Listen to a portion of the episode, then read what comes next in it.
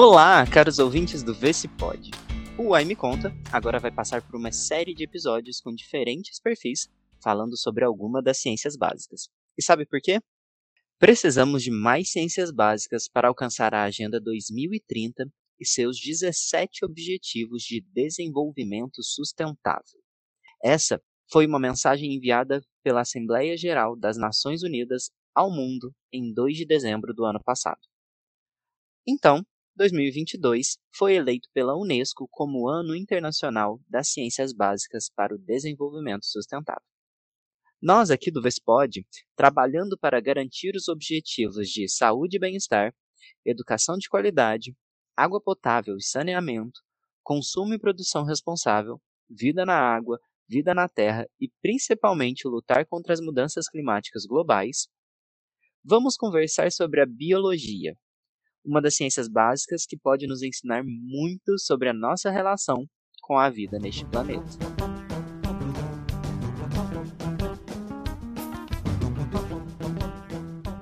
Começando então essa série de episódios, convido dois outros integrantes do Instituto Sua Ciência, o Renato, da área de divulgação científica. Oi, gente, tudo bem? E a Samara, outra produtora aqui do Vespod. Você talvez já conheça a voz dela, quer ver? Oi, pessoal, tudo bom? Tudo bem. Gente, sejam muito bem-vindos então ao VersePod, a esse papo para falar sobre biologia, mas mais focado nas mudanças climáticas, que é um assunto de muita importância hoje em dia e que nós, como um podcast de ciências, é, precisávamos trazer essa conversa. Não estamos falando aqui do ponto de especialistas, mas sim de pessoas, de pessoas interessadas no tema que querem falar sobre isso, é, sobre a importância desse assunto. E, gente, eu vou começar perguntando para vocês é, qual a relação do curso que você fez na sua graduação, qual a sua, como sua trajetória acadêmica tem a ver com a biologia, que é a ciência básica que a gente está conversando hoje. Obrigado, Júnior. É, é isso, eu sou licenciado em Ciências Biológicas, eu terminei minha graduação já há alguns anos, 2013, então já tem uns anos que eu trabalho como professor, e recente eu entrei no mestrado em que tem um pouco de choque com a, com a biologia, com as mudanças climáticas em si, que é, é na área de biodiversidade e conservação. Então, é um tema que recorrente está presente, de certa forma, a gente está sempre falando, principalmente em sala de aula, e agora ainda mais na minha vida no mestrado, que é um pouco da, que tem entrado um pouco no meu no, na, na, na, minha ossada, onde eu estou trabalhando, que eu trabalho com répteis, que é um grupo que lida diretamente com mudança climática, que eles sofrem diretamente com esse problema. Então, recentemente tem se tornado algo muito presente para mim. É, e você, então, seu curso de graduação foi de biologia mesmo? Exatamente. Eu fiz ciências biológicas, mas eu fiz a licenciatura, então eu sou apto a trabalhar como professor, mas Perfeito. sim, eu tenho uma forte ligação com a biologia. Foi um curso que eu sempre gostei, que quando eu terminei meu ensino médio eu fui estudar e eu me apaixonei pelas áreas, pelo curso, e eu tenho uma ligação muito forte. Embora eu não me imaginava dando aula, nunca pensei que eu seria professor, mas já tem quase 10 anos que eu estou aí nessa, nessa luta e é algo que me, que me desperta muito forte, é algo que me mexe muito, que é, essa, é a sala de aula e a biologia. Então, é foi um casamento né? que deu certo. Sim, que bom, que massa. É, conta para mim, então, do, do seu mestrado. Você faz pesquisa, então, na área de biodiversidade com répteis. Isso na, na sua região geográfica? Exato. Eu trabalho com répteis, eu faço, eu trabalho com etnoherpetologia, que é aquele conhecimento popular que as pessoas têm com os répteis, com o uso, aplicação, conhecimento. Então, eu moro aqui no sertão de Pernambuco, que é uma região muito, é, é, como é que eu posso dizer isso? Peculiar por questões climáticas, aqui é muito quente, é muito seco. É, é aquela típica imagem que muitas vezes as pessoas têm do Nordeste. Obviamente não é só isso, mas em boa parte do ano realmente é muito quente aqui. Então a gente lida com essa situação muito forte. Aí, na minha área de pesquisa, eu trabalho com isso. Eu converso com comunidades, seja, sejam tradicionais ou não. É, dentro da minha área de pesquisa, eu fiz, eu conversei com muitos moradores de uma comunidade quilombola aqui da minha cidade e fiz com uma comunidade tradicional que vive numa área de reserva, próxima a uma área de reserva, é um parque de proteção ambiental. E nesse, nessa conversa a gente chegou já a muitas informações, a muitas coisas que batem, informações que são comuns às duas comunidades, informações que não batem, embora a proximidade seja grande, é tudo aqui no sertão. Então, graças a, a, a Deus e ao tempo, eu estou conseguindo desenvolver a pesquisa e está saindo. A dissertação está aí na porta já e está quase saindo. Que bom, Renato, parabéns. É, queria pontuar uma coisa que eu acho interessante, talvez a gente chegue nisso, antes de trazer a Samara para conversa, talvez a gente chegue nisso em algum momento do nosso papo, que você trabalha de certa forma com dois públicos ah, muito afetados pelas mudanças climáticas, então, os répteis e também as comunidades sociais de é, que são mais afastadas, quilombos, enfim, né?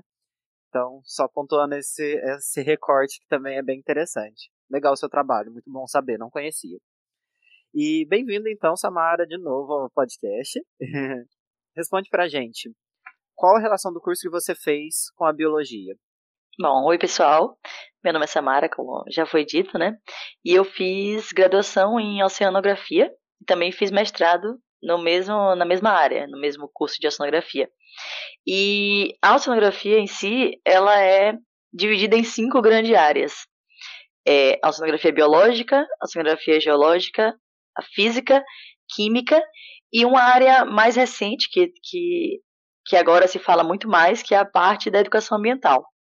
Então, bom, um quinto do curso é biologia bem, bem voltada à biologia de ambientes marinhos, de ambientes estuarinos, é, de lagos e lagoas. Então a gente vê biologia de tudo que pode ser molhado, além da, da biologia básica que a gente vê no começo do curso, né? Mas depois a gente aprofunda para a biologia dos molhados, digamos assim.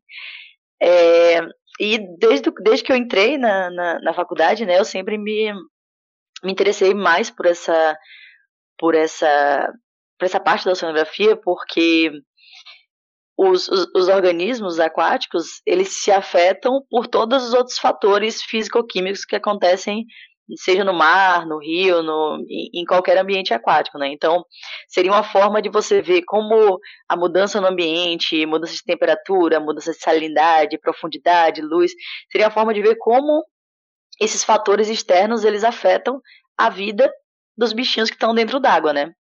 E aí, durante a graduação, eu trabalhei bastante tempo com, é, com organismos bentônicos, né, que são aqueles que ficam no substrato, de regiões estuarinas, né, que é o encontro do rio com o mar. Então, eu trabalhei com, com esses organismos e mais com, com a parte é, de ecotoxicologia, né, porque normalmente esses, esses organismos são utilizados como, como indicadores de, de poluição, então você vê a parte da química junto com a biologia, é bem legal. E depois eu, no mestrado, eu trabalhei, continuei trabalhando com, com o substrato, mas com rodolitos, que são algas vermelhas calcárias que ficam no substrato, né? E, eles são é, bastante afetados, inclusive, pelas mudanças climáticas.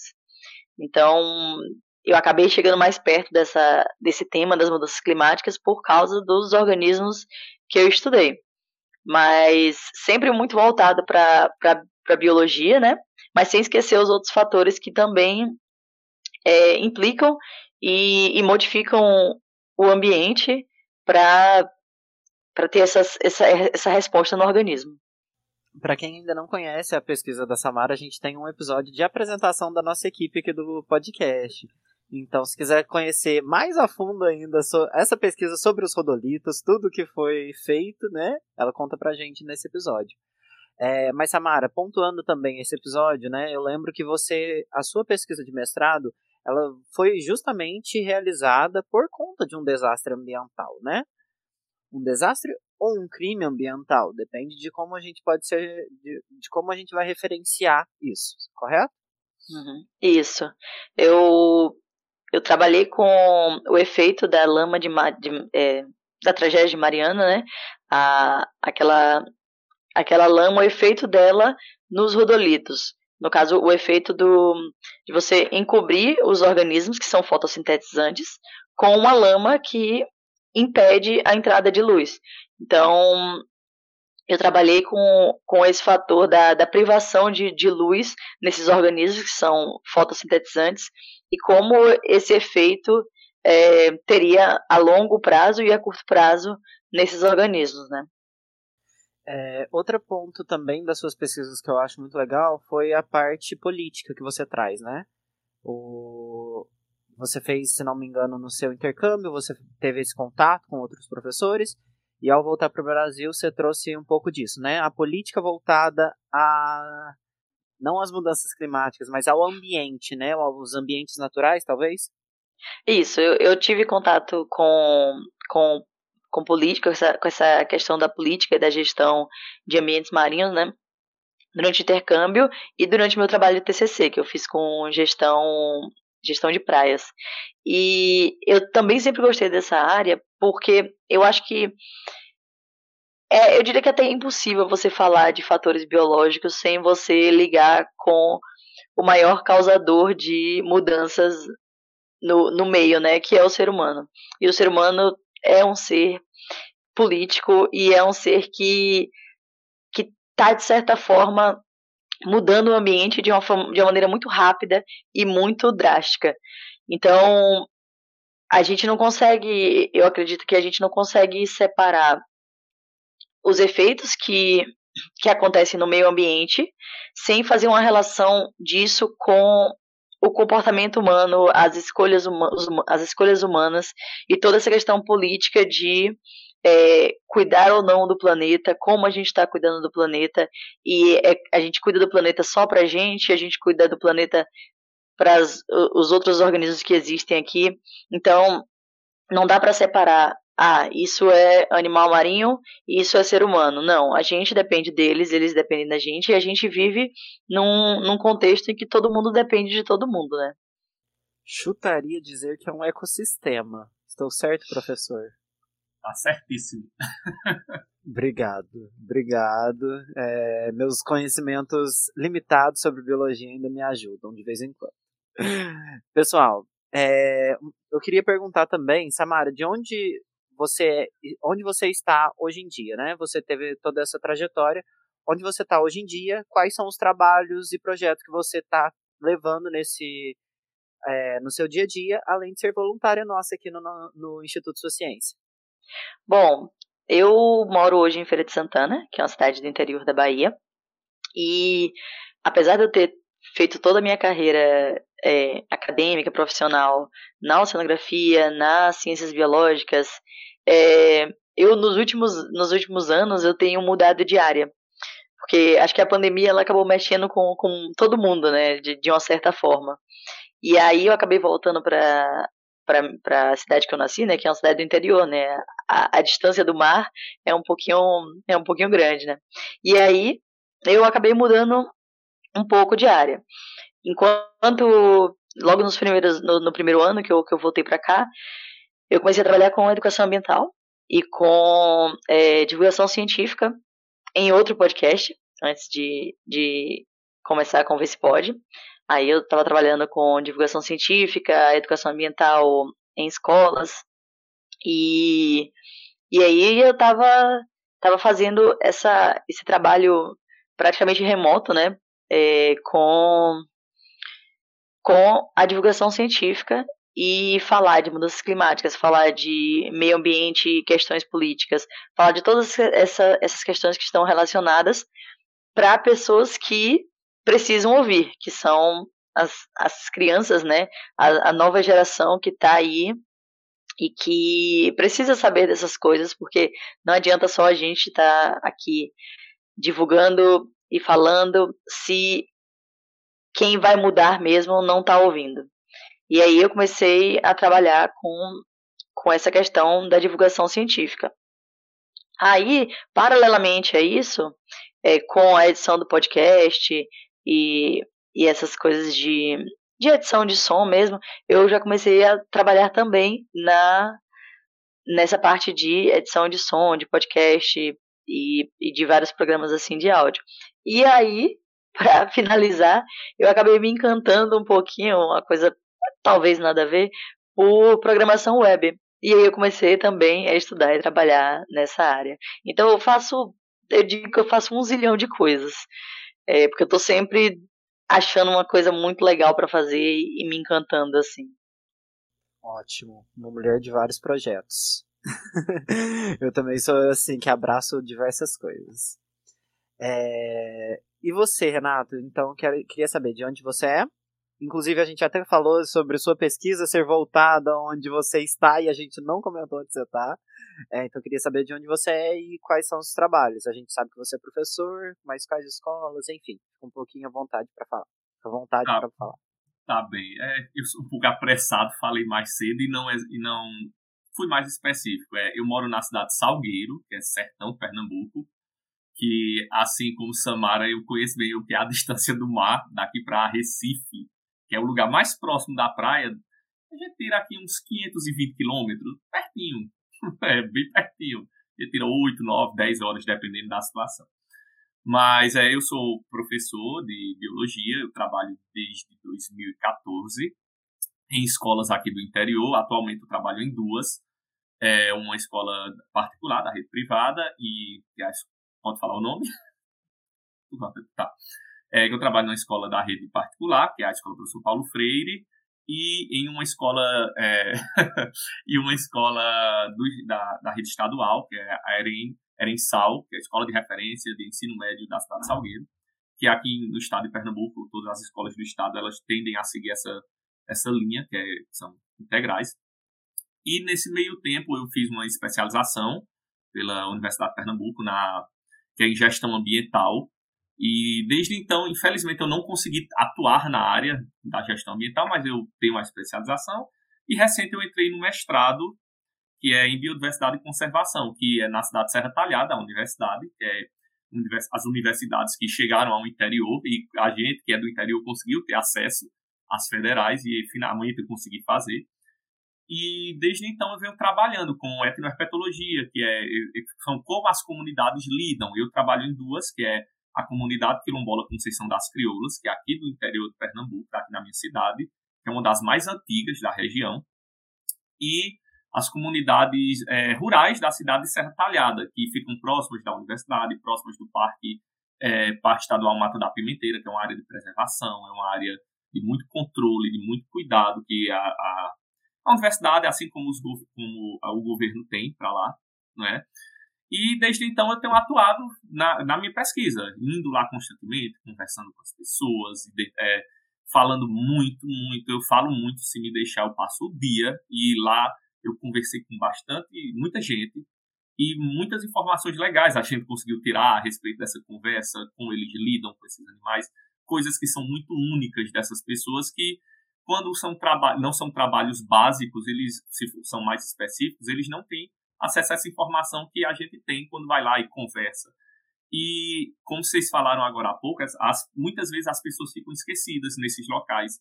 Muita coisa se perde, muita coisa fica para trás.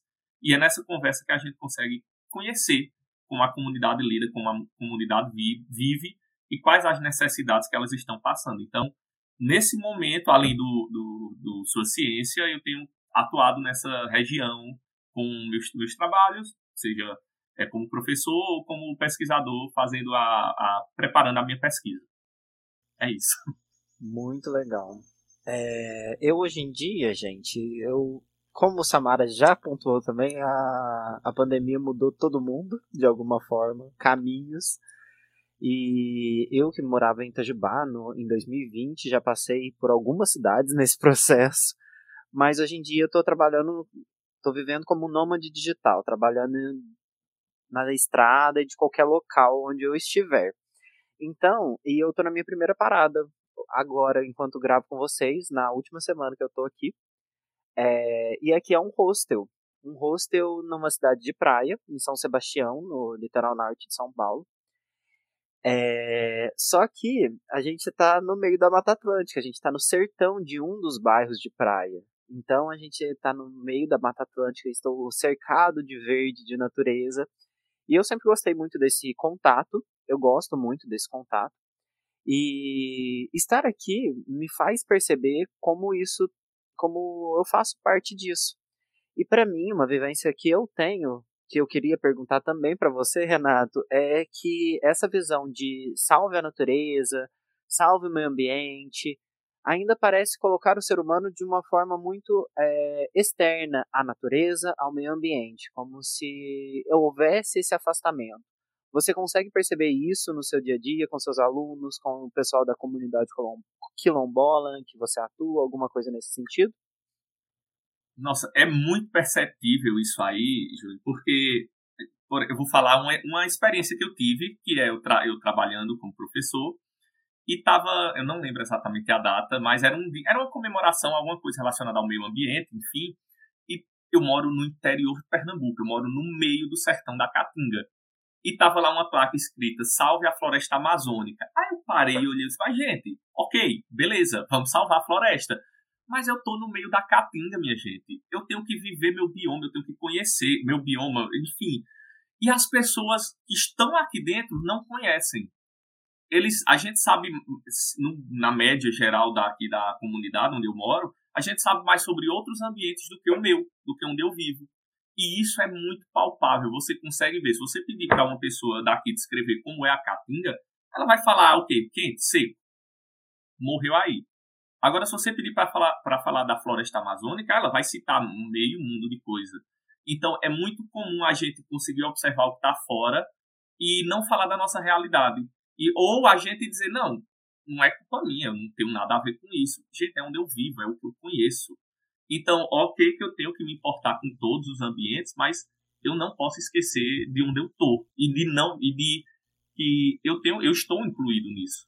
Eu não posso me isentar de nada faz parte do. Você faz parte do ambiente e o ambiente faz parte de você, né? Exatamente. Você vê assim também, Samara? Você consegue observar essa esse afastamento de do ser humano como um todo, da, nas suas relações, enfim, é, do ambiente, ao dizer salve o meio ambiente, alguém tem que salvar, talvez um, um herói prateado vá vir salvar o meio ambiente? É isso que as pessoas esperam? Olha, eu, eu diria que é, é bem por aí. Quando eu estava fazendo as palestras com, com as crianças, né? No final elas sempre perguntavam, né? Ah, o que, que eu posso fazer? Que é que, como, por onde eu posso começar? Aí eu sempre respondia com comece olhando ao seu redor.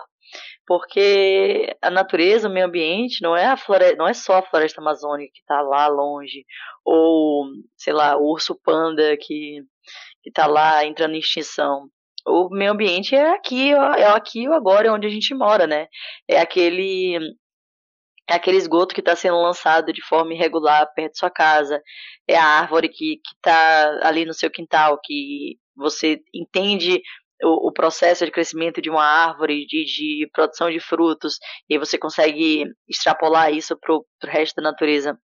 Então, pensar em meio ambiente, eu acredito que é pensar naquilo que está ao seu redor, em como você modifica aquele ambiente que está ali ao seu redor e em como as modificações que ocorreram nele ele é, interferem na sua vida. Então a gente não precisa ir para tão longe para saber sobre, sobre o meio ambiente ou para saber como cuidar do meio ambiente. A gente só precisa, às vezes, abrir a janela ou às vezes só sair de casa. Então, eu acho que a, a, nossa relação com, com o meio ambiente ela acaba ficando muito numa relação de livros e, e de internet, porque a gente não sai dessa nossa zona de conforto, nosso nosso quadradinho aqui com paredes e ar condicionado e, e, vai ver o, o, mundo lá fora, ver as mudanças, ver entender por que, que uma cidade alaga quando chove, por exemplo, o porquê que o centro da cidade é muito quente, e, e, e, essas coisas a gente só entende quando a gente reconhece o ambiente que a gente está inserido. Você falou também sobre é, sair da zona de conforto, né? Parece realmente isso, né? Estamos ocupados nos nossos dias, nas nossas funções, nos nossos projetos, nos nossos celulares, nos nossos pensamentos para olhar para fora, né? Para olhar para fora de si. Eu, recentemente ainda, né, nessa vivência viajante que eu tô tendo, uma das, uma das formas de estadia, né, que é a forma que eu tô aqui no hostel, é em troca de trabalho. Então aqui a gente dá uma organizada na casa, recebe os hóspedes e tal. Mas tem um, um dos voluntariados é o Beach Cleanup, que é de limpeza de praias, limpeza de praias da, da costa litoral norte de São Paulo. E tem em algumas cidades. E uma da, das praias é logo uma próxima a mim. E eu não fiquei sabendo da que ia ter naquele dia, enfim. Mas que eu tinha pensado sobre como isso seria uma ação positiva, sabe? De juntar com uma galera, promover a limpeza de um ambiente que eu estou inserido, que eu, tô, é, que eu estou em contato. É, mas ainda parece ter muito receio, né? O que eu posso fazer no meu meio ambiente? Parece ter muito receio. Vocês já tiveram algumas ações assim? Vocês já fizeram parte de algo é, no ambiente que vocês estão? No, no sertão de Pernambuco? Em, em Feira de Santana? Como foi? Eu, eu, infelizmente, como eu me tornei, eu entrei recente, na, voltei para o mundo acadêmico recente, eu estava totalmente focado na sala de aula, no meu trabalho ali fechadinho. Aí só agora, depois de muito tempo, é que eu estou retornando aos poucos. Então, infelizmente, eu ainda não tive essa oportunidade. Até por questões é, geográficas onde eu vivo, é muito pouco é pouquíssimo falado sobre o tema. As pessoas, infelizmente, não têm essa, essa observação de mundo, essa, essa crítica à situação que a gente vive. Então, infelizmente, eu tô sozinho nesse barco por enquanto. Eu vou usar a sua fala também, o, o, o, Renato, que eu também tive muito assim, sabe? Eu cresci. É, tudo isso que a gente está conversando hoje eu, é uma visão que eu tô tentando deixar para trás, que eu tô tentando construir, porque eu nasci e cresci numa cidade pequena de Minas Gerais, que tem sim o meio ambiente, até porque, né, é, eu acho que enquanto a Samara falava, eu fui pensando aqui, eu acho que por isso tem a palavra meio, né? Você está no meio ambiente, você faz parte disso. É... Enfim, mas eu nasci e cresci nessa cidade em Minas Gerais, que apesar de ter serras, de ter espaços verdes, de ter Mata Atlântica, né? É... Resquícios de Mata Atlântica, ainda assim é vista como uma cidade agricultora, uma cidade que só planta, uma cidade que exporta, enfim. Mas que, que também entra um pouco nessa questão política, nessa questão econômica, né? Mas é, como questionar isso, sabe? Existe como fazer isso nesses espaços? Falar, talvez, é, divulga, divulgação científica, nas aulas mesmo, porque eu, eu não consigo pensar assim um, um momento pontual que me fez virar a chavinha, mas foi toda uma construção, sabe? Então, diversas outras coisas que questiono hoje, como veganismo, por exemplo, que também tem todo uma, um viés ambiental, é, ambientalmente, o, o que é socialmente ambiental também, de alguma forma, que eu penso nas populações que estão mais próximas aos rios, nas populações que são é, mais carentes no nosso meio e enfim diversas visões. E eu acho que hoje a gente está para falar um pouco disso né? Eu acho até que eu te cortei sobre tudo que você está falando. É, mas você vê alguma ação possível nesse ambiente mesmo estando sozinho por exemplo? Então, é muito difícil, porque justamente nas comunidades que eu trabalhei, era uma, uma das falas da, da, desse pessoal era isso. Eles diziam, Renato, vem muita gente aqui conversar conosco, principalmente na comunidade quilombola. Eles têm muita gente aqui o tempo inteiro. Enquanto eu estava lá, tinha pesquisador do, da UFRJ, tinha gente da USP lá passeando, circulando na comunidade quilombola. Só que o que eles alegavam era: eles vêm, fazem a pesquisa e vão embora. E a gente fica sozinho. A gente não vê nem o, re, o retorno, como esse trabalho foi feito. E isso era muito difícil para eles. E aí, aí foi aí que eu tive a iniciativa. Eu disse: não, pelo menos meu trabalho, quando eu terminar, eu quero voltar aqui para mostrar o resultado para vocês. Para a gente ver, para a gente conversar, ver o que é que vocês acham, se eles concordam, se eles discordam, enfim. E, mas nesse contexto geral, é, a cidade que eu estou ainda é como você falou, é uma cidade muito ligada à agricultura, ao pequeno comércio, é uma cidade de 60 e poucos mil habitantes. Então, é difícil você lidar sozinho com um problema tão grande, é, é uma voz sozinha na multidão. Então, é difícil, é muito complicado. A gente tenta, eu até tenho alguns amigos que são formados, são biólogos, são mestres, mestres doutores na área, mas cada um fica normalmente fechado naquele mundinho seu de trabalhar a sua pesquisa e é difícil. É, é, a palavra é essa, é difícil. Vocês fazer alguma coisa sozinho. Felizmente. Sim, vou ter que concordar que é difícil. Samara, é difícil para você também? Olha, é muito difícil. Mas é, é aquilo que a gente sempre fala, né? É, não dá para fazer uma mudança sozinho. Isso não, não dá, não dá. A gente tem que se, se unir com pessoas que têm a mesma linha de pensamento, que, que esteja correndo atrás do mesmo objetivo, porque é assim que a mudança acontece, né? Quando a gente se junta em grupos que pensam da mesma forma e, e vão atrás de uma mudança. Então, não, não dá para ter uma mudança, mudança sozinha, não. Você pode ter a vontade, pode ter é, todo o entusiasmo e, e, e, todo o planejamento, ah, eu, vou, eu quero mudar o mundo, mas se você for sozinho né, nessa embarcar nessa ideia, você não vai muito longe não. É por isso que é, existem vários grupos assim, em que se você, né, principalmente em questões ambientais, é, provavelmente na cidade de vocês deve, deve ter algum grupo, alguma frente ambiental, é, alguma ONG relacionada a esse tema que, que esteja ali trabalhando e, e, tentando fazer pelo menos uma cidade melhor. Porque assim, né? A gente não pode tentar pensar numa escala global, né? Eu quero mudar o mundo. Vamos começando, ah, eu quero mudar a rua que eu moro, quero mudar o bairro que eu moro. Aí vai crescendo, eu quero mudar a cidade que eu moro. Aí quando você vê, você já mudou a vida de muita gente, já mudou a situação de, de, de muitos lugares. Eu gostei dessa sua visão um pouco mais otimista. gostei, foi, foi, foi importante. E, assim, é, espero realmente que tenha uma ONG, algum trabalho ambiental na minha cidade, porque não sei te responder.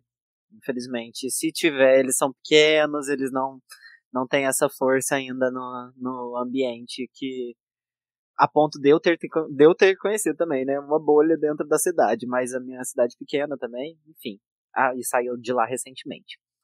Mas, gente, antes da gente continuar com o nosso papo, que tá ficando bem interessante, pra gente começar a falar das mudanças climáticas mais especificamente, eu vou chamar um breve intervalo pra gente relaxar, tomar uma água, tudo bem?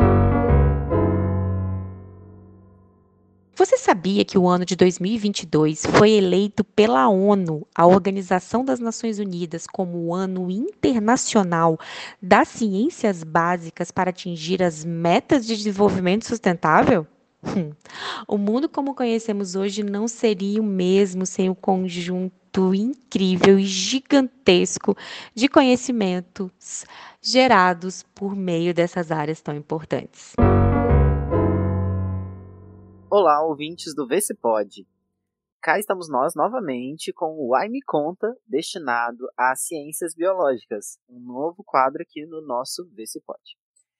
É, hoje, então, a gente vai falar sobre as mudanças climáticas no, no, na perspectiva da biologia. A gente está conversando então com a Samara e com o Renato, são dois voluntários aqui do Instituto Sua Ciência.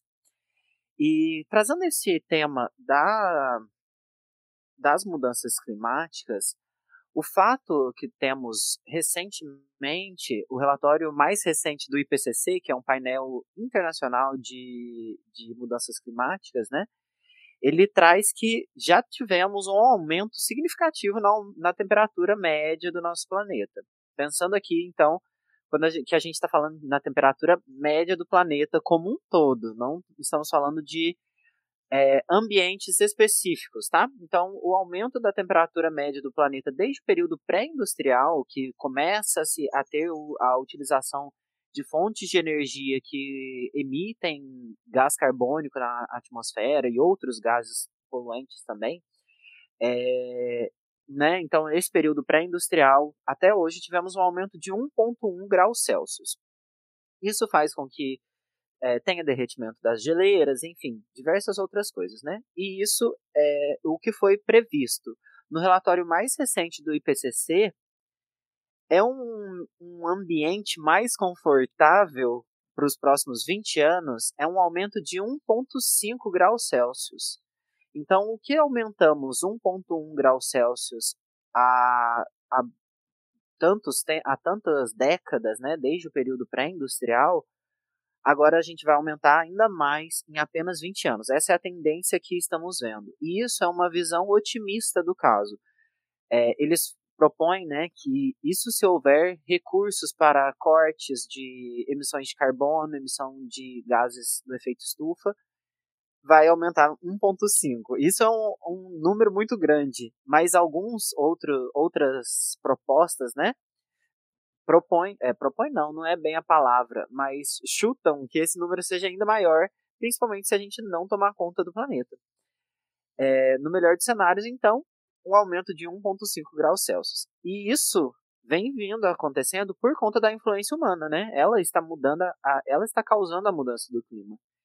E aí, Samara, trazendo tudo isso para pesquisa, as pesquisas que você desenvolveu, é, teriam ações possíveis individualmente nesse, questão, nesse quesito que você já trouxe, por exemplo, no, antes do, do intervalo, de mudar o que você está fazendo, onde você está inserido, o seu meio ambiente, talvez, a sua rua, o seu bairro, a sua cidade, onde estamos inseridos. Temos como fazer é, diferença na, nas mudanças climáticas, mitigá-las de forma individual, ou seria realmente uma questão mais política, que seria de grandes ações, grandes mobilizações, que seriam de fato é, o, o viés mais, mais rápido para fazer essa mitigação das mudanças climáticas? Olha, Júnior, em relação ao aumento da temperatura, a todo, toda essa essas tragédias climáticas que a gente está tá, que tá acontecendo agora na, na, atualidade, eu diria que a gente já está já tá no pior cenário. É, tem alguns alguns cenários, inclusive, que eles já são irreversíveis. Então, hoje o que a gente vive não é não é mais uma mudança climática, eu já diria que a gente está à beira de um apocalipse climático. E, e não querendo né, assustar, nem tentar trazer uma visão pessimista do, da situação, mas é o que está acontecendo. É a mais pura realidade. Até os cientistas mais pessimistas não acreditavam que a gente fosse chegar ao ponto que a gente está chegando, de, de a gente ter é, os efeitos, a gente conseguir ver os efeitos em tão, em tão pouco tempo, sabe? De ter eventos extremos acontecendo em, em, em um, um intervalo de tempo muito curto, sabe? Então, sobre ações individuais, eu tento ser bastante otimista e falar disso da gente se reunir e juntar com pessoas que pensam da mesma forma, mas não como um, um, uma solução. Ah, eu vou mudar o mundo se eu me juntar com essas pessoas, mas como uma forma de aumentar a percepção sobre o mundo que a gente está tendo. De forma individual, eu, você, qualquer pessoa, pelo menos no Brasil, hoje uma forma que eu, que eu vejo de fazer uma, uma ação que seja pontual e individual e que ajude muito é, por incrível que pareça, através do voto.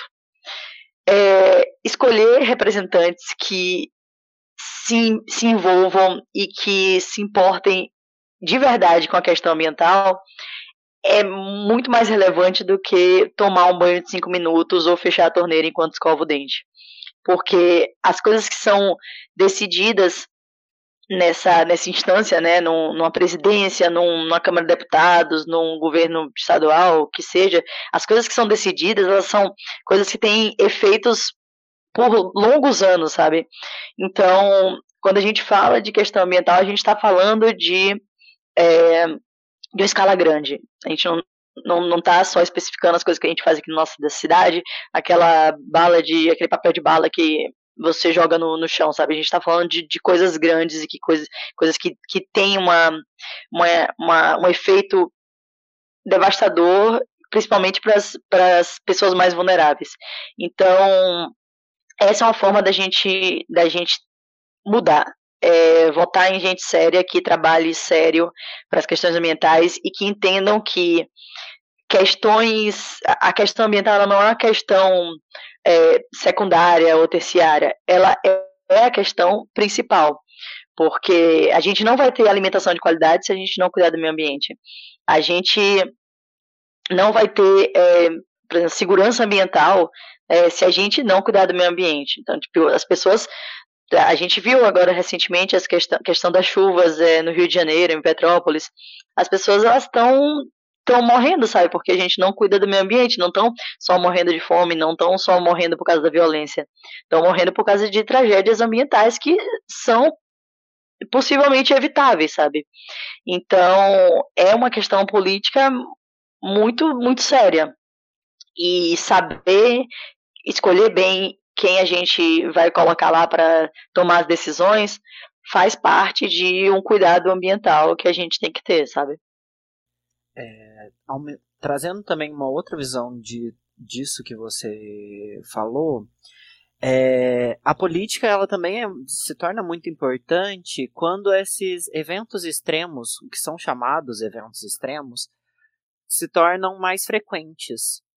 Então, se um evento que acontece na, na minha cidade, enfim, na cidade que eu governo, a cada 10 anos, eu estava, de certa forma, atento a a movimentação desse evento, hoje esse evento vai, vai acontecer com mais frequência, a cada dois, três, quatro, seis anos. Então você também tem que ter todo uma, um planejamento é, social, um planejamento econômico, um planejamento de diversos planejamentos, eu estou aqui pensando, mas de forma para que a sua população, o seu turismo, talvez, enfim, os, é, a sua cidade, o seu ambiente sofra menos com aquele evento extremo. É, por exemplo, quando está atrelado à cheia de um rio, por exemplo, seria interessante que na, no momento de cheia este, não tenha ninguém morando naquela dependência. Então, para que não tenha ninguém naquele momento de cheia, no momento de seca também é importante essa essa visualização, esse olhar atento às pessoas. É, você gostaria de complementar alguma coisa, Renato? Não, eu concordo plenamente com, com, essa, com esse aspecto político da coisa, porque isso é um, uma situação, é um problema recorrente que está. Todo, todos os anos a gente já sabe o que esperar no noticiário no início do ano. São essas tragédias ambientais aqui no Brasil. A gente está vendo constantemente o problema. A gente sabe, em partes, como resolver, que de cara é o voto. Então a gente tem que pensar na, na, no aspecto político, mas infelizmente, já trazendo para a minha realidade aqui onde eu vivo, as pessoas são muito imediatistas e elas têm uma memória muito seletiva. Elas esquecem muito rápido as coisas. Infelizmente, a gente passa por isso. E tá aí o problema na nossa cara. A gente tá vendo como resolver, só que as pessoas pensam em outros em problemas mais, vamos dizer assim, distantes. Guardados as devidas proporções, a situação da Ucrânia e da Rússia é um problema muito grande, é um problema muito sério. Só que as pessoas muitas vezes focam em outras coisas, focam lá. E aqui o problema batendo na nossa porta. Então eu concordo perfeitamente com o Samara que é um problema nosso, é um problema que dá para ser resolvido com voto, dá para melhorar, dá para a gente mitigar, mas é, eu concordo também que nós já estamos no problema, na, na situação mais difícil. Já estamos então, no olho do furacão, né? Já. Engraçado que o brasileiro olhando a crise na Rússia, na Ucrânia, na a guerra na Ucrânia, é quase o, o pessoal da Caatinga olhando, salvando a Amazônia no, no seu evento. Por aí. É, então, também vou trazer uma, uma, outra contribuição, né, que seria é, a emissão de carbono e metano pelas mãos humanas. Né? Acho que é consenso também que, hoje é consenso que o mundo só está mudando pelas, pela ação humana. Nós somos, nós enquanto espécie, somos os modificadores do mundo mais rápidos, mais rápidos que o mundo já teve, né? Que a Terra, com seus bilhões de anos, já, já teve. E, por exemplo, a emissão de carbono, de dióxido de carbono, é diferente da emissão de metano. Então, hoje em dia, é, pretende-se, ainda entre esses dois combustíveis, esses dois gases poluentes, ainda é mais interessante emitir o dióxido de carbono pela queima do metano. E nós, do Brasil, temos, não só nós, mas o, o mundo como um todo, com a indústria do, da carne, é, tem voltado muito é, para animais ruminantes. Animais ruminantes esses que liberam gases metanos pela sua ingestão, pela, pela sua digestão, na verdade, né? E, e esses são gases poluentes, sabemos disso. Assim como sabemos também que a Amazônia tem uma importância ambiental muito grande para o Brasil como um todo. Ela que promove as, as chuvas, basicamente, em, em todo o nosso continente americano, América Latina. Né? Ela traz com a umidade dos rios flutuantes e tudo. É, e também as consequências, também lembrando, né, das consequências das mudanças climáticas que a gente estava conversando, que são esses eventos extremos como chuvas, secas intensas, derretimento das geleiras, aumento do nível do oceano, frios extremos, enfim, tudo isso que acontece. Renato, eu queria te perguntar se existem pontos mais críticos ambientalmente falando, se tem algo que precisamos dar um foco maior, ou são realmente igualmente perigosas e consequências umas das outras. É, eu, eu acredito que essa questão das mudanças climáticas, elas são é um, é um norte que a gente tem, e no sentido de que nós temos esse problema e ao longo dele nós temos outros menores que estão ali permeando, que estão circulando, que como vocês citaram aí essas cheias, essas enchentes, aqui onde eu moro acontece, embora seja um local muito quente, muito seco, de períodos em períodos, há, há, há, alguns anos, vem acontecendo algumas situações que até morreram gente, é, morreu gente afogada, eu lembro quando eu era mais novo, nesses, nessa, nessas enchentes, e as pessoas moravam nesse local a vida inteira e problemas acontecem.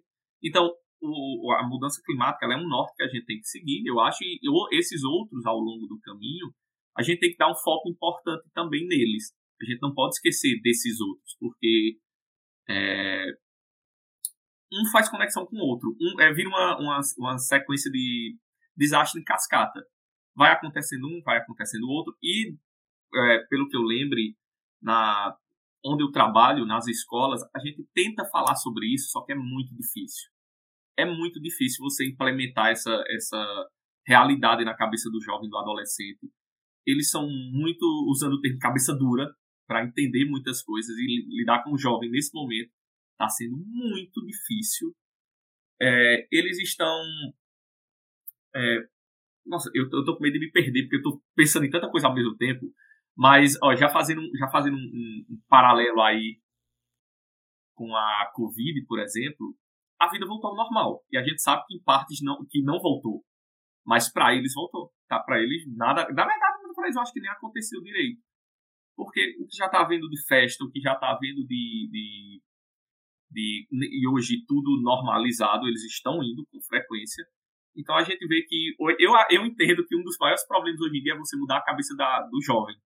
Porque na nossa, na nossa realidade, nossa expectativa de vida, daqui a 30, 40 anos, nós somos os idosos da vez, eles são os jovens, os adultos. E eu tenho medo do que pode nos aguardar no futuro tanto por essas questões climáticas, que eles, são, eles vão ser os responsáveis por lidar com esse problema no futuro. E, enfim, eu tô, eu tô perdido na fala, porque eu tô pensando é... muita coisa. Eu tô sem Eu tô tentando te, te, te trazer de volta, peraí. Dê um direcionamento, porque senão me perco e vou embora. Sim. É, eu achei interessante isso, isso, esse último ponto que você falou, porque também nesse relatório do IPCC, ele traz é, essa perspectiva de mudança do clima positiva, né? É, se, no melhor dos cenários, um aumento de 1,5 graus Celsius é um cenário muito ruim. É um, como a Samara falou, estamos no olho do furacão. É um cenário realmente muito ruim. É, então, será que, em vez, tipo, será que também não teríamos nós, esse momento de sermos adultos e de tomarmos as, as rédeas dessa situação a cada, dos próximos 20 anos, existir, existem medidas que poder, podemos tomar nesse momento? Você acha? Tipo, tanto na sua, na sua vivência é, de escala menor, quanto mundialmente falando, quais as duas é, frentes que seriam mais positivas para o nosso mundo tomar? Nossa, é a pergunta bem capciosa, capciosa. Né? Bem, bem complexa, mas eu acho que jeito tem, jeito tem. O negócio é como aplicar essa, essa, situa essa, essa realidade. Porque, como Samara falou agora há pouco, é tudo uma questão política. É, tudo isso envolve política atualmente.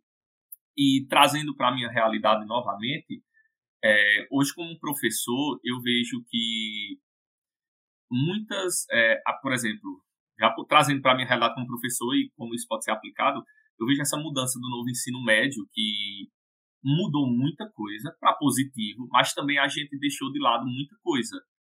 Então, você dá uma reduzida na, em algumas disciplinas dentro da sala de aula. Antigamente eu tinha tanto X aulas de química para lecionar numa turma de ensino médio, agora eu tenho metade. Aumenta, você diminui o tempo de contato com esse jovem, você aumenta a grade. Como é que eu vou abordar esses temas tão problemáticos na sala com um adolescente? É, fica muito difícil fica muito difícil você, ver, você tentar fazer isso no micro, dentro da minha perspectiva de professor. Então eu tô achando, eu realmente acho muito complicado, de jeito tem, novamente, mas por ser uma questão política, vai muito além do meu achismo ali pequenininho. Então, novamente, bater na mesma tecla, eu não, eu não consigo pensar em outra realidade, vai para o nosso voto, vai para uma questão política muito maior. Então, a gente escolher quem nos representa, eu acho, no momento, é a melhor alternativa que a gente tem. Eu, eu não eu real, eu Renato não consigo pensar em outra outra, outra solução para esse momento. Isso de uma esfera municipal, uma esfera é, é, nacional. É o que eu acho. Vou aproveitar o momento, inclusive, acho de extrema importância tudo isso que você falou. E vou aproveitar o momento para relembrar que esse ano estamos em ano eleitoral é um ano decisivo para o que podemos fazer nos próximos anos, né? O que pode ser feito nos próximos anos. E se você, principalmente se você é adolescente, aluno do Renato, porque ele vai mandar esse podcast para vocês ouvirem, com certeza. É, já tirou seu título? Você está dentro da idade de tirar seu título? Você já tirou seu título? Isso é de extrema importância para o seu futuro e o futuro do país que você mora. Beleza? Mas, enfim, Vamos voltar, a gente já está finalizando, encaminhando para o final da nossa conversa. É, então, eu acho que a próxima pergunta está super respondida, que seriam então possíveis ações para que haja essa responsabilidade ambiental nos próximos anos. Mas eu vou perguntar, temos perspectiva de melhoria? Olha, temos, temos aquilo que, que, que eu disse. O voto ele é importante, as políticas elas são importantes, mas as tecnologias elas também são muito importantes e a gente já tem muita tecnologia. Você citou a questão do metano, por exemplo. Hoje a gente já tem uma tecnologia que é, modifica a, a, ração que o boi come para ele emitir menos, carbo, menos metano é, pós-digestão. Então, isso é só um exemplo. É um, e, e, assim, tecnologia brasileira, do Embrapa, da Embrapa. Então, a gente tem tecnologia para mudar muita coisa. A gente tem tecnologia para fazer um plantio que não necessite de tanto agrotóxico que a gente usa, por exemplo. A gente tem tecnologia é, para manter uma, uma floresta em pé, sabe? Então, investimento em ciência e, e, uma política bem, bem, bem escolhidas são, são essenciais. E é aquilo, né? A gente tem que votar certo para o pessoal lá cuidar do meio ambiente e, claro, cuidar da ciência, investir em ciência, porque só através da ciência que a gente vai, vai conseguir ter essa mudança, mudança de, de uso do planeta, né? Então a gente talvez consiga ter um uso mais sustentável do planeta se a gente tiver mais tecnologias e mais ciência que, que ajude nisso, né? ciências básicas, ciências aplicadas, ciências aplicadas que utilizam as ciências básicas. Por favor, Renato. Era, era esse ponto também que Samara falou e eu lembrei. É, o investimento na ciência é necessário. É, como eu falei agora há pouco, com a chegada das, das universidades federais no interior, muita gente boa teve acesso à, à pesquisa científica. Tá? Então, eu acho que quanto mais universidades, mais estudos, mais pesquisa, melhor vai ser o nosso entendimento do nosso presente e do nosso futuro. E, consequentemente, do nosso passado também, que ele é necessário. A gente vê o nosso passado para a gente avaliar e pensar no nosso futuro. Então, eu acho que o investimento em ciência, as bolsas de pesquisa que estão aí, tanta gente boa perdeu bolsa e teve sua pesquisa travada, que não teve como dar continuidade. Então, eu acho que com todo esse investimento, com o dinheiro circulando nesse sentido, nesse aspecto científico, ele vai ser importante para que a gente continue trabalhando, continue produzindo, continue pesquisando. E, como você falou, na ciência básica, ela está aí para isso. A gente consegue ter uma pesquisa muito avançada quando o básico está sendo feito muito bem feito.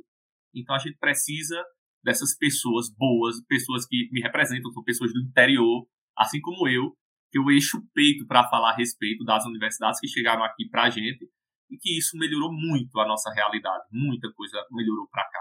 Então eu acho que pensando nessa perspectiva, tão trágica quanto ela já é, mas eu acho que a gente consegue traçar uma linha positiva dentro desse cenário complicado. Gostei, gostei do que você trouxe. Muito bom. Eu queria também, então, se você quer apoiar a ciência brasileira, conheça as ações do Instituto Sua Ciência. E também um abraço para a Embrapa, a empresa brasileira de pesquisa agropecuária, né? É, que faz um trabalho bastante responsável pelo que eu acompanho, pelo que eu acompanhei. É muito legal também, Samara, você ter trago sobre essas inovações tecnológicas que eu não conhecia, por exemplo, a ração do boi, que, que ajuda na liberação de metano, muita coisa interessante que, se não fosse essa conversa, a gente não teria chegado. Gente, eu queria pedir também uma indicação. Agora estamos aqui conversando né, na reta final já. Uma indicação de algo que vocês assistiram, viram ou ouviram, que é um papo interessante e gostariam de indicar para os nossos ouvintes. Bom, eu tenho uma indicação de um livro. Ele chama é, Se Quiser Mudar o Mundo, é da Sabrina Fernandes. Ela é socióloga e, e, e economista. E é um livro muito bom porque ele dá um, um, um, pouco de esperança, assim, sabe? De que a gente ainda pode fazer alguma coisa pelo planeta. E é um livro que ele tem um, um viés ecossocialista, né? Então ele fala sobre essa questão de que as mudanças políticas elas estão atreladas às mudanças ambientais e, e, e vice-versa. Então é um livro bem curtinho, bem fácil de ler. Então eu, eu recomendo esse livro para quem quiser quem quiser ter um olhar mais otimista sobre a mudança no mundo, né? Muito bem. Renato? Tá, eu indico um livro que é. Eu também indicar um livro que é do Pirula, que eu acho um excelentíssimo youtuber, que por si só já indico ele, que eu acho ele fascinante, eu me amarro nos vídeos dele, naquela. bem curtinho, né? Mas tem um livro que ele lançou relativamente recente, que é Darwin Sem Frescura, que ele aborda um pouco sobre os processos evolutivos, sobre como a ciência é, vamos dizer assim, acerca de Darwin, e de, um, de uma escrita bem fácil de ler. Eu acho que, para quem gosta de biologia, enfim, é um livro muito bom para você iniciar a sua leitura e é bem agradável. E essa é a minha indicação de hoje. Legal você falar do Pirula também, porque ele também faz parte da minha indicação.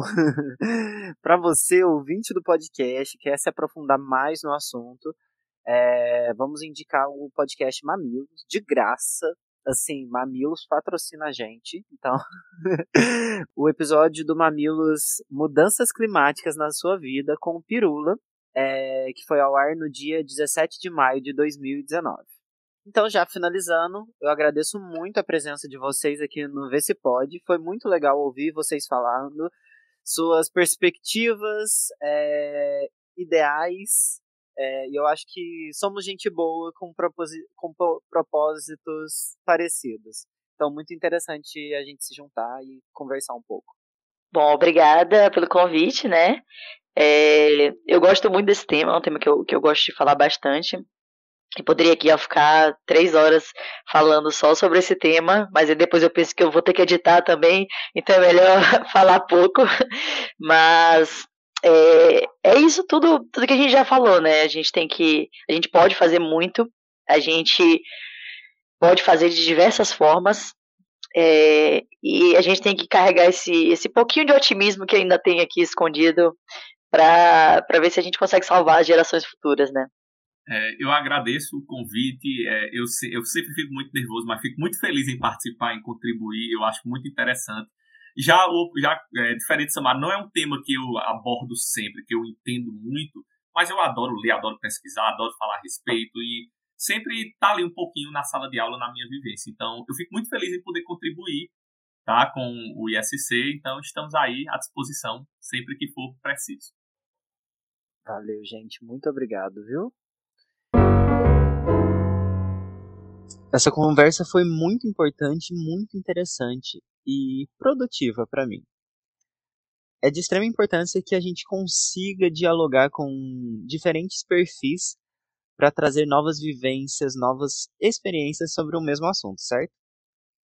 Quem diria, por exemplo, que a visão de uma pesquisa sobre a relação de comunidades locais com os sapos traria reflexão sobre mudanças climáticas?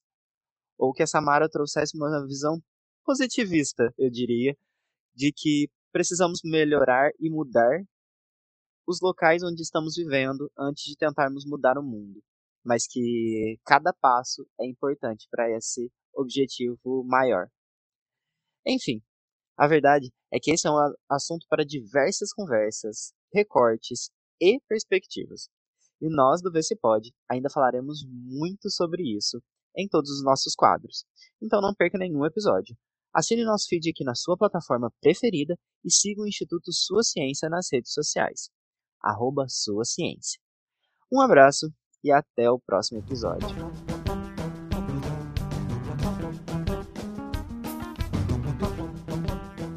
Que conversa interessante! Em nome do Instituto Sua Ciência, gostaria de agradecer pelo tempo despendido para a realização desta entrevista de todo o conhecimento compartilhado com a gente e com nossos ouvintes. Um agradecimento especial também a você que chegou até aqui nesse episódio você nos motiva a continuar nosso trabalho de divulgação científica. Muito obrigada. O VCPod é uma produção do Instituto Sua Ciência. Conheça mais o nosso trabalho de transformar a divulgação científica em formas de financiamento para a ciência brasileira. Estamos no Instagram, Facebook, LinkedIn e YouTube e agora também nas plataformas de podcast. Pelas nossas redes, você pode se informar e investir na ciência brasileira. Afinal, é a sua ciência. Abraço e até o nosso próximo episódio.